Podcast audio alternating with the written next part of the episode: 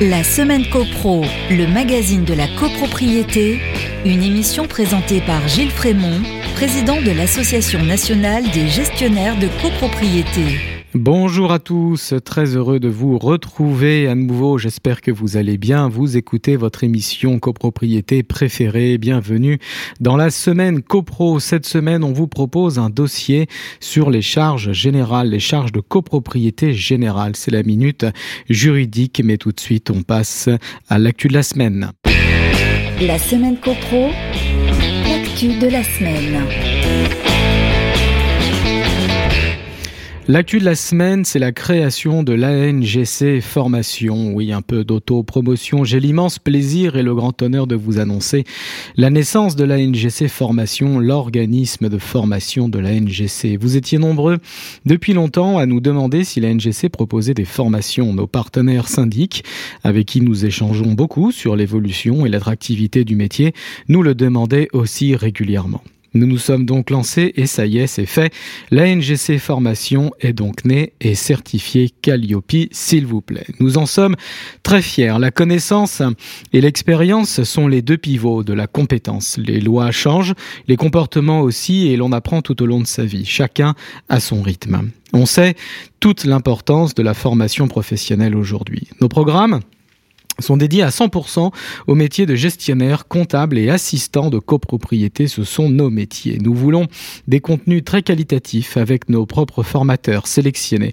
Ils viennent du terrain, ils sont syndics, avocats, architectes de copropriété. Les moments d'échange entre professionnels tiendront une place importante. Confronter nos pratiques, débattre, c'est ce que l'on préfère. On s'enrichit toujours des autres. Nous nous attacherons aussi à suivre votre parcours, votre carrière. Nous serons à votre écoute si vous avez des souhaits de formation en particulier. Valentin Chezot-Bernard, gestionnaire de copropriété depuis 10 ans, aura l'honneur et le privilège de présider ce nouvel organisme. Charles Bobot et Benjamin Jamy, nos partenaires avocats depuis le début, s'associent avec nous dans ce nouveau projet. Je remercie toute l'équipe pour son investissement et son travail. Voilà donc un pas de plus pour la NGC, notre belle association. Merci à tous pour votre soutien. Ainsi va l'actualité. Je vous propose de passer à la revue de presse la semaine CoPro, petites histoires de CoPro. Bonjour Gilles. Nous sommes à Portslade, près de Brighton, en Grande-Bretagne. Vous allez me le dire, un pays où il fait souvent gris. Et c'est justement pour avoir plus de lumière que ce Rob. Cet homme de 38 ans a déjà une vie difficile. Son fils est autiste. Mais voilà que son voisin Michael a décidé d'installer une barrière de 2,5 mètres de haut, tellement les relations sont devenues tendues entre voisins et n'ont plus envie de se voir. Problème, leurs deux maisons sont si proches qu'il ne peut plus ouvrir que trois fenêtres. Les autres sont désormais bloquées par cette barrière située à 30 cm de chez lui. C'est donc un véritable combat auquel se livre Rob pour faire entrer de la clarté chez lui. Le droit à la lumière naturelle est-il donc sacré et protégé par la loi? Eh bien, même si la clôture ne nécessitait pas de permis de construire, Rob pense qu'il a un droit la lumière. Et il déclare que la barrière doit être retirée et des avocats sont désormais saisis de la question.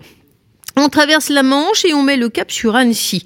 Daniel Bokis, fils d'agriculteur, euh, habitant depuis plusieurs générations au hameau de la Guy, sur la commune de Saint-Sylvestre, on est en Haute-Savoie, s'est fait le chantre d'une cause nationale importante. Une foule est derrière lui, une foule de coqs. Et oui, Daniel a été condamné en juillet 2019 à 3000 euros de dommages et intérêts par le tribunal d'instance d'Annecy et la procédure continue pour troubles anormaux du voisinage, car ces trois coqs perturbent le sommeil de ses voisins mais il fait appel. Il a défendu à l'automne devant la cour d'appel de Chambéry le droit de ses coqs à chanter. Selon lui, le chant des coqs est un inconvénient normal de la vie à la campagne. Dans une commune rurale, c'est une tradition, a plaidé son avocate, maître Lyonnaise, affirmant témoignages et facteurs d'achat d'animaux à l'appui que la basse-cour existe de longue date dans la région, euh, date notamment lorsque le, couple s'était installé dans le voisinage dans les années 90, c'était déjà le cas. Comme si cela ne suffisait pas, l'avocate a appelé, euh, en a appelé au Parlement qui a adopté en janvier dernier un texte protégeant le patrimoine sensoriel des campagnes et le chant du coq en fait partie, tout comme le coq assement des grenouilles ou les effluves de crottin de cheval ou d'étable. La loi atteste que les sons et les odeurs sont consubstantiels à la vie à la campagne, souligne-t-elle. Mais la réponse du berger à la bergère ne s'est pas fait attendre. Pour l'avocat de la partie adverse, maître Bernard, le problème est surtout que le chante toute la nuit, ce qui pénalise gravement le sommeil des voisins. Des études ont même montré qu'un chant du coq peut atteindre 142 décibels. Daniel Bokis, qui reconnaît qu'il est stupide d'en arriver là, se déclare optimiste quant à l'issue de la procédure. Le jugement en appel a été mis en délibéré au 25 novembre. En tout cas, on peut être sûr que Daniel et ses voisins, ce jeudi, jour du délibéré, euh, se réveilleront pour écouter le verdict après avoir entendu cela. Merci beaucoup pour ces petites histoires, ces témoignages. Et maintenant, la minute juridique. La semaine copro, la minute juridique.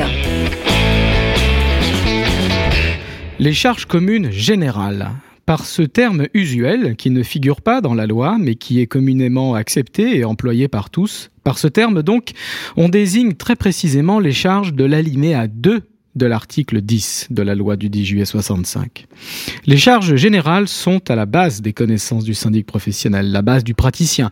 Je suis gestionnaire de copropriété, je codifie mes factures tous les matins avant que mon comptable ne les paye. Dans quelle clé de répartition de charges vais-je imputer la facture? Les charges dites générales se distinguent des charges dites spéciales qui correspondent aux services collectifs et équipements communs, celles de l'alinéa premier de l'article 10. Celles-ci, les charges spéciales, nous les verrons la semaine prochaine. Voilà donc les deux grandes catégories de charges, charge générale alinéa 2 et charge spéciale alinéa 1er.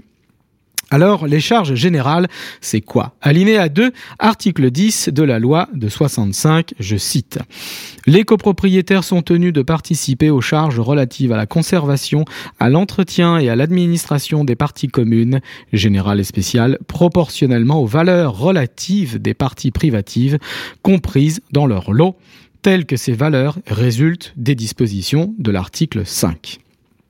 Les charges générales sont donc des charges réparties entre tous les copropriétaires selon leur cote-part dans l'indivision des parties communes. Cette cote-part, c'est tantième de copropriété, c'est la part de propriété de leur lot, peu importe ici, peu importe que la dépense ne présente aucune utilité à l'égard du lot. Par exemple, les boutiques du rez-de-chaussée devront payer la peinture de la cage d'escalier, considérée comme une charge générale, même si elles n'ont aucun accès à celle-ci. Les charges dites générales sont donc les charges de conservation, d'entretien et d'administration des parties communes.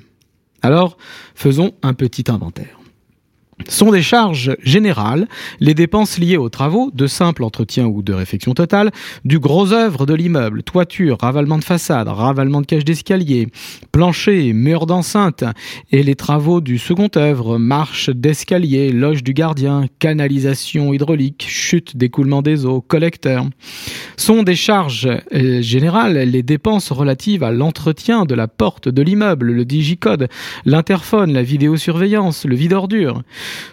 sont des charges générales, la dessourisation, la dératisation, la désinsectisation. En somme, tout ce qui est assainissement sont des charges générales. L'eau, eau chaude ou eau froide, en l'absence de compteur divisionnaire. L'électricité, des services généraux. Les espaces verts sont des charges générales, même si vous n'y avez pas accès. Sont des charges générales les primes d'assurance, y compris la surprime liée à l'exercice de certaines activités dans un lot privatif, par exemple une discothèque. Sont des charges générales les impôts, comme la taxe foncière, la taxe d'enlèvement des ordures ménagères, les honoraires du syndic, les frais du conseil syndical, le salaire du gardien, les cotisations sociales, le matériel et les produits d'entretien, le ménage des parties communes sont des charges générales. Les honoraires d'avocat, les indemnités et frais de procédure, les dommages et intérêts sont des charges générales, les frais de convocation et de tenue de l'Assemblée générale, les frais postaux de notification des procès verbaux. La liste des charges générales ne saurait être exhaustive, mais voici déjà les principales. Précisons Ici, que l'article 10 est d'ordre public. Le règlement de copropriété ne peut y déroger. Ainsi, une clause contraire à l'article 10, qui exonérerait un lot de participer aux charges générales, serait réputée non écrite par le juge. La semaine prochaine, nous passerons en revue la deuxième catégorie de charges, donc les charges dites spéciales. Un grand merci à tous, merci pour votre écoute et votre fidélité. Je vous dis donc à la semaine prochaine, mercredi 14h sur Radio Imo. D'ici là, portez-vous bien et faites de la La semaine CoPro, le magazine de la copropriété, à réécouter en podcast sur radio.imo et toutes vos